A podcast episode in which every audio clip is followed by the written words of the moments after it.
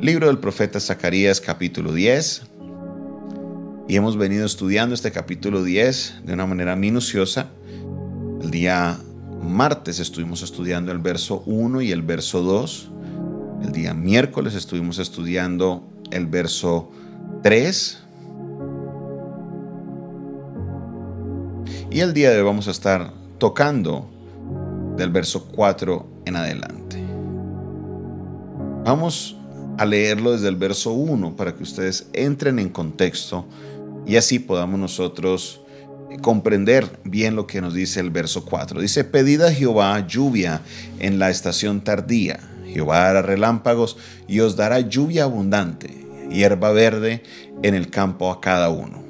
Porque los terafines han dado vanos oráculos y los adivinos han visto mentira.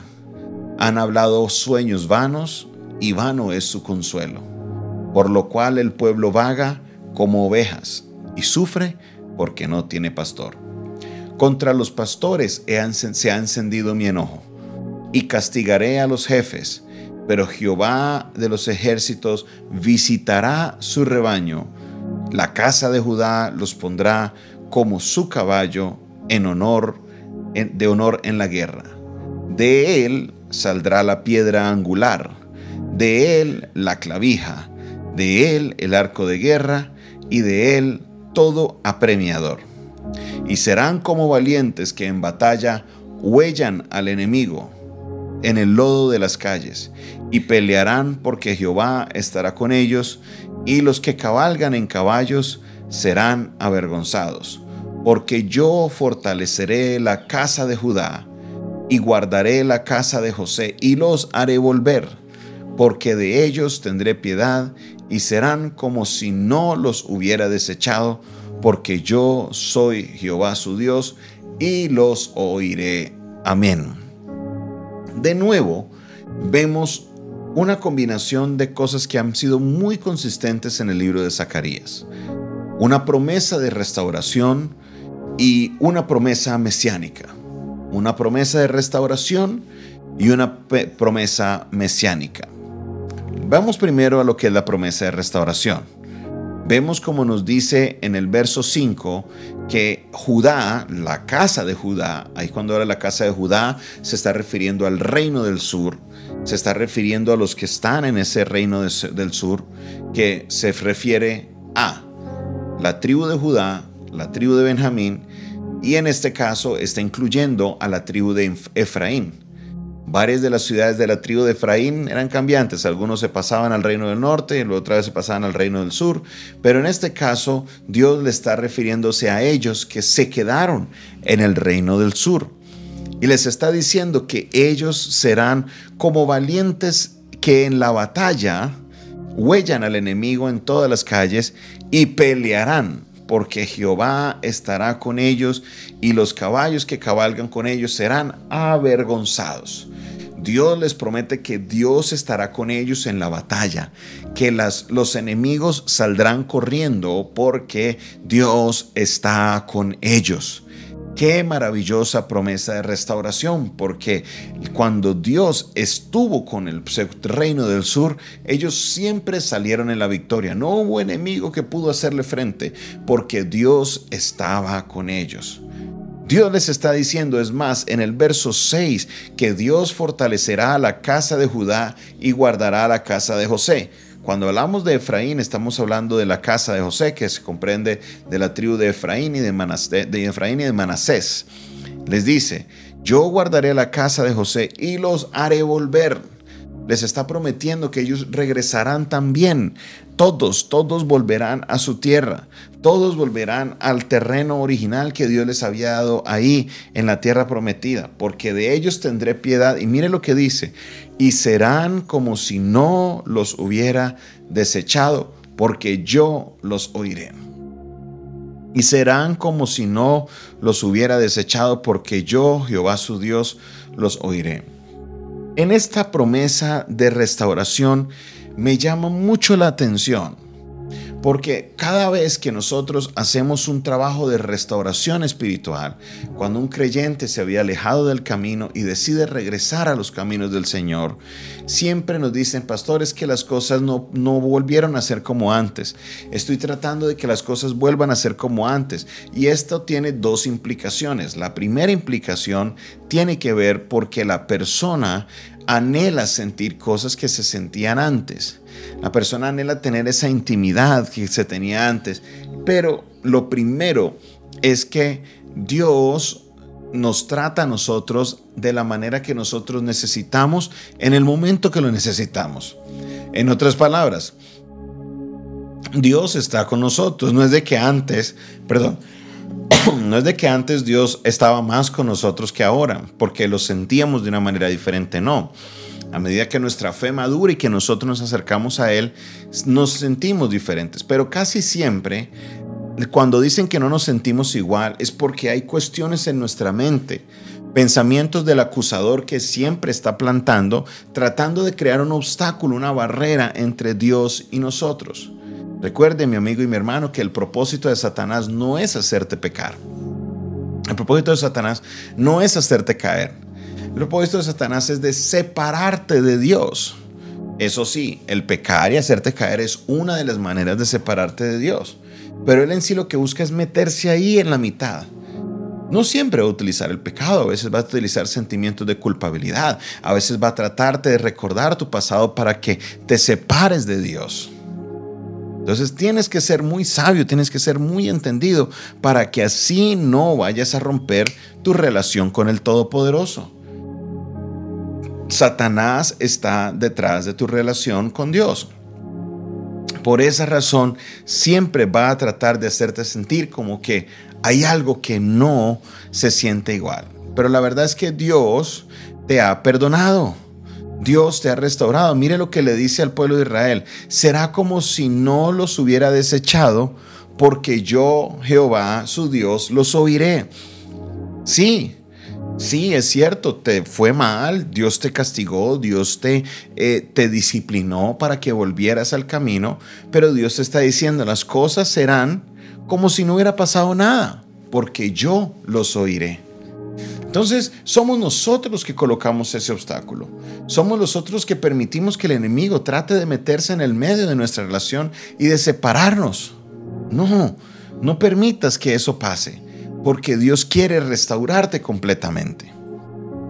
En el verso 4 vemos una promesa mesiánica, que en sí arranca desde el verso 3. Dice, pero Jehová de los ejércitos visitará su rebaño, la casa de Judá, y los pondrá como su caballo de honor en la guerra.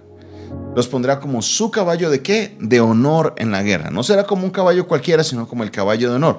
Siempre había un caballo de honor en toda la guerra, que era el mejor caballo de todos los que habían. Dios dice que lo pondrá como caballo de honor a la casa de Judá. De él saldrá qué? La piedra angular. Una de las de, las frases claves que encontramos en el libro de los Hechos, y es que Dios utilizaría la piedra angular, Dios traería la piedra angular, la cual derrocaría a cual todas las piedras. Aquí vemos la figura de Jesucristo, la piedra angular que tropezó, que hizo tropezar a muchos. La piedra angular que tenía que venir, eso es algo constante en la figura en el libro de los Hechos. Y vamos a estar entendiendo esto. ¿Por qué razón? Porque la piedra angular es una piedra que había, una piedra angular que era importantísima en las construcciones. Hoy en día, este concepto casi no se utiliza. ¿Por qué razón? Porque eh, nosotros construimos de una manera diferente. Se hacen columnas, zapatas, se hacen de diferentes, de diferentes maneras las construcciones. Ahora, en Hechos capítulo 4, verso 11, mire lo que dice. Es Jesús la piedra reprobada por vosotros los edificadores, la cual ha venido a ser cabeza de ángulo. Esta es una de las expresiones muy comunes en el Nuevo, en el Nuevo Testamento, específicamente en el libro de los Hechos. Jesús es una piedra que fue desechada, pero que ha venido a ser la piedra angular. Una piedra que para los judíos del tiempo, ellos no lo veían. Ellos decían, no, ¿qué pasa? No, eso con eso no pasa nada. Pero la piedra reprobada vino a ser la piedra angular. La piedra angular era esa piedra la cual sostenía toda la construcción. Era una piedra que era fuerte, una piedra que era grande, una piedra que era una roca impresionante porque toda la construcción se iba a sostener de esa piedra. Era el cimiento principal. Y Jesucristo es nuestra piedra angular. Jesucristo es esa piedra que sostiene a toda su iglesia. Es Jesucristo la piedra angular, que dice que de él saldrá la piedra angular. Nos está diciendo eh, Zacarías en el verso 4. De él saldrá la piedra angular, la clavija, el arco de guerra y también todo apremiador. De la casa de, Judá saldría. Se está confirmando esta promesa que viene desde David, que sería un descendiente de David, del cual sería el rey para siempre. Jesús, el león de la tribu de Judá. Jesús, el rey de reyes y señor de señores, Él es la piedra angular. Qué bendición la palabra del Dios el día de hoy. Una promesa mesiánica y también una promesa de restauración. Todas las dos promesas son verdaderas y se cumplen en nuestra vida. Que Jesucristo sea tu piedra angular en tu vida. Que en este año 2021 sea un año en el cual tú puedas volver a centrarte en lo importante. Que te enfoques en la piedra angular que es Cristo la piedra angular no son nuestras finanzas, la piedra angular no son tu prosperidad, la piedra angular no es tu bienestar por encima de todas las cosas, no, la piedra angular es Cristo. Cristo es la piedra que sostiene todo y Cristo atraerá por medio de Él, quien es el camino al Padre, la restauración. Y será como si nada hubiera pasado, dice el texto, porque Jehová les oirá. Gracias Dios por tu restauración. Señor Todopoderoso, te damos la gloria y la honra por esa palabra, Dios, que nos das. Una palabra de restauración, una palabra, Señor, profética, una palabra, Señor, que hemos visto el cumplimiento de esta palabra en la persona de Jesucristo. Te doy la gloria y te doy la honra, Señor, porque tú has sido bueno. Gracias, Dios, porque nos prometes esa restauración. Gracias, Dios, porque eres tú quien promete, Señor, esa restauración para nuestras vidas. Gracias te damos, oh Dios, porque tú has sido bueno y porque tu misericordia es y permanece para siempre. Bendigo tu nombre, oh Dios, en esta hora. Exalto tu nombre, Señor, en este momento. Sé que tú te vas a glorificar. Sé, Señor, que tú vas a ser exaltado en medio de nosotros. Gracias, gracias, muchísimas gracias, mi Señor. Gracias porque sé que tú restaurarás, Señor, a cada uno de mis hermanos que serán restaurados a raíz de la promesa de restauración sobre sus vidas. Que serán restaurados, Dios, porque tú les oirás y su relación contigo será restaurada al momento, al punto, Señor, que la gloria postrera de sus casas será mayor que la primera. Bendito seas, oh Dios. Bendito seas, oh Rey. Recibe la gloria, recibe la honra recibe la alabanza. En el nombre de Jesús. Amén, amén y amén. Gloria y honra al nombre del Señor. Bendito sea el nombre del Señor en esta hora de la mañana. Esta fue una producción del Departamento de Comunicaciones del Centro de Fe y Esperanza, la Iglesia de los Altares, un consejo oportuno en un momento de crisis.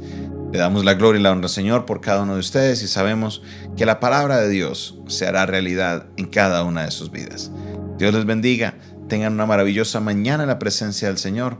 Que la gloria de Dios se derrame en cada uno de ustedes. Recuerden, por favor, miren su WhatsApp. Si usted está recibiendo un mensaje de parte mía que dice que necesita actualizar su WhatsApp, por favor déjemelo saber. Esto es un cambio que hizo en la plataforma WhatsApp que ustedes no están recibiendo mis mensajes, entonces tengo, que, tengo una manera alternativa, la cual vamos a estar utilizando para que usted pueda recibir nuestros mensajes de los links como también los audios de los devocionales.